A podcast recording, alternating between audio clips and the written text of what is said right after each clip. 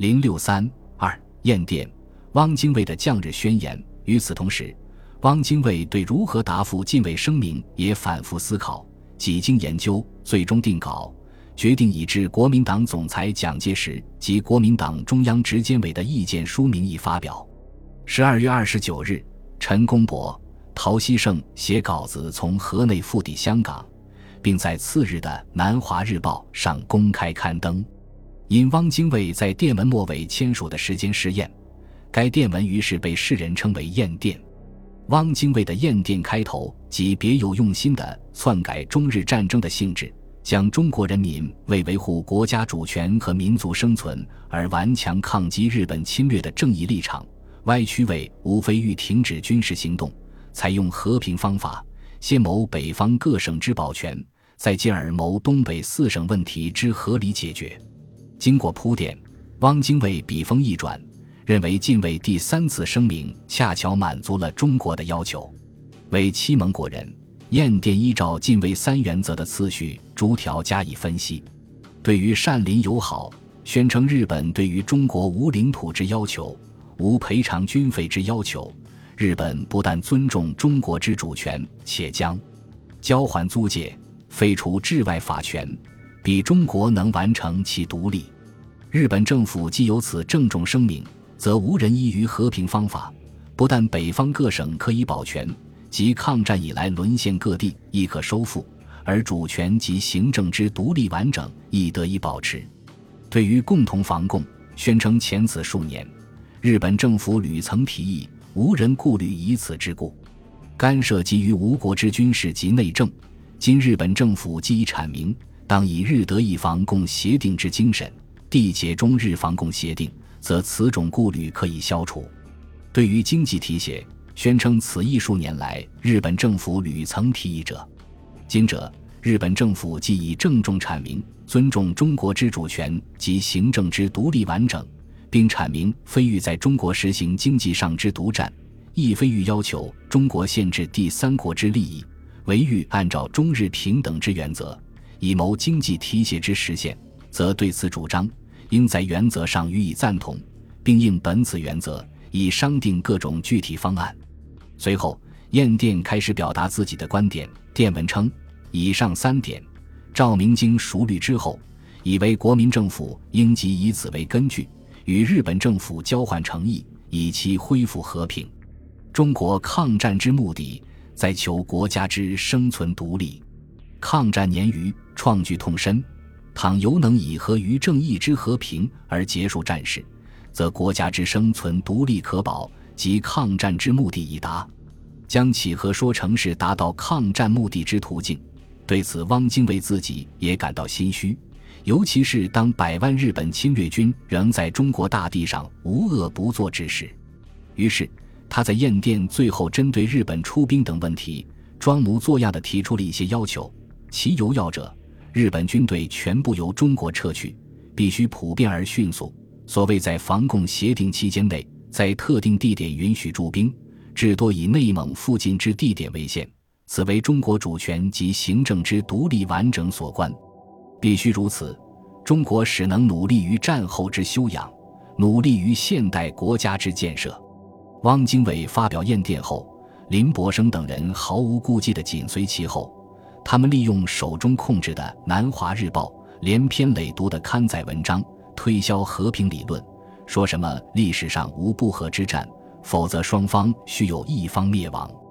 林伯生更以理论权威的身份对燕电进行分析解释，强调要认识燕电的重要意义，吹捧汪精卫此举是对党对国尽其责任之所当尽，绝非土唱高调所能为力。叫嚷反我同胞，当解此旨，求其贯彻。汪精卫的唁电公开表明了响应日本禁卫声明的立场。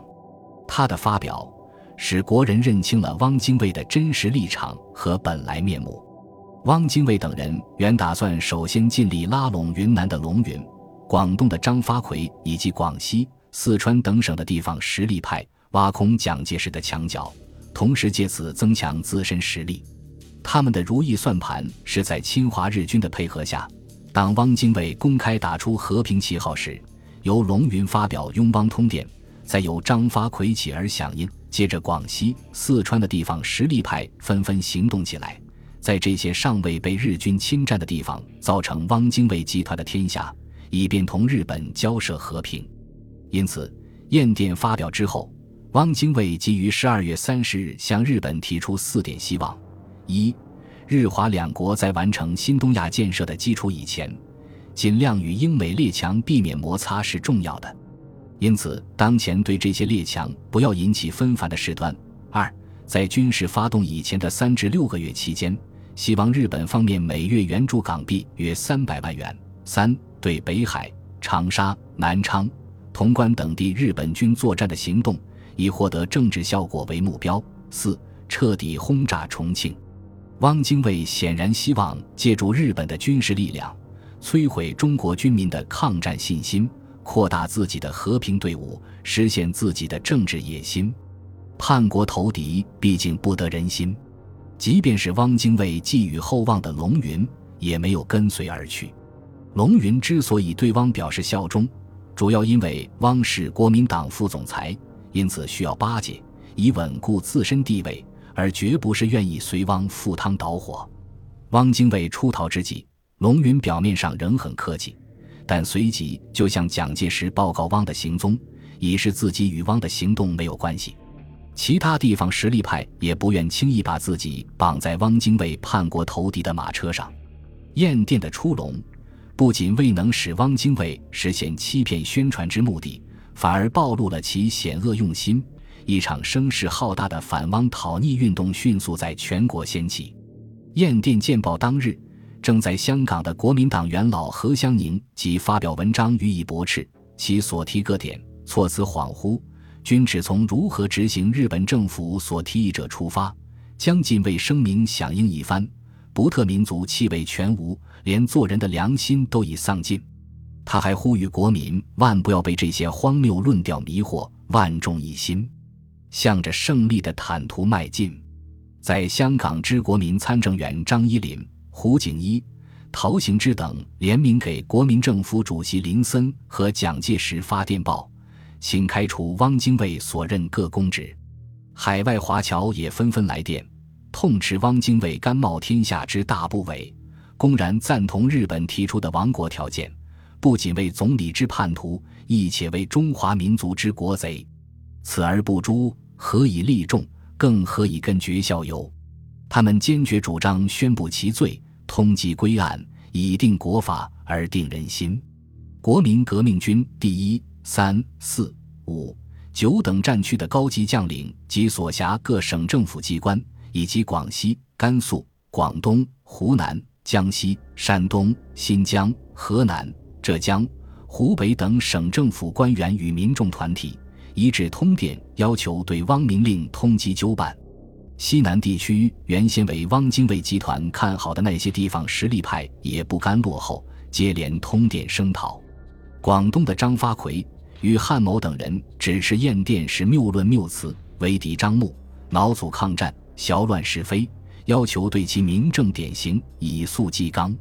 汪精卫的投降主义嘴脸遭到全国各界的声讨，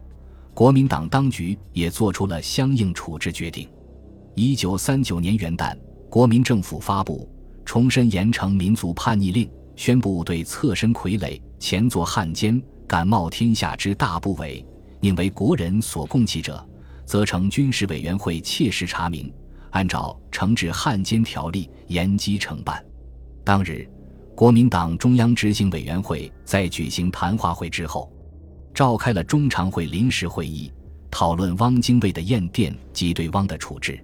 与会者对汪的行为极端愤慨，一致通过永远开除汪兆铭党籍的决议，撤除其一切职务。会议指出，汪兆铭承本党付托之重，执抗战紧急之际，擅离职守，匿迹异地，散发违背国策之主张。燕日来电，竟主张以敌向禁卫、根本灭亡我国之狂悍的声明为根据，而向敌求和，以免藤之暴张，广为散发。以建议中央为名，成摇惑人心之计，而其电文内容由处处为敌人要求曲意文事，不惜颠倒是非，为敌张目，更复变本加厉，助受其欺。就其行为而言，是为通敌求降，充其影响所及，直欲动摇国本。蒋介石的态度也很坚决，他在当晚的日记中写道：“去年十二月廿六日之演讲词，于本日开除汪精卫党籍案发表，以奠定国基，克服国难矣。”为汪店开谈话会，下午召集临时中央常会及驻于各中委讨论汪店，决议开除其党籍。解除其一切职权，元旦决定此案，实足为党国之大幸也。国民党中央的上述决议，表明走上投降主义不归路的汪精卫集团，已经不可能再对国民政府坚持抗日立场起到阻碍作用了。本集播放完毕，感谢您的收听，喜欢请订阅加关注，主页有更多精彩内容。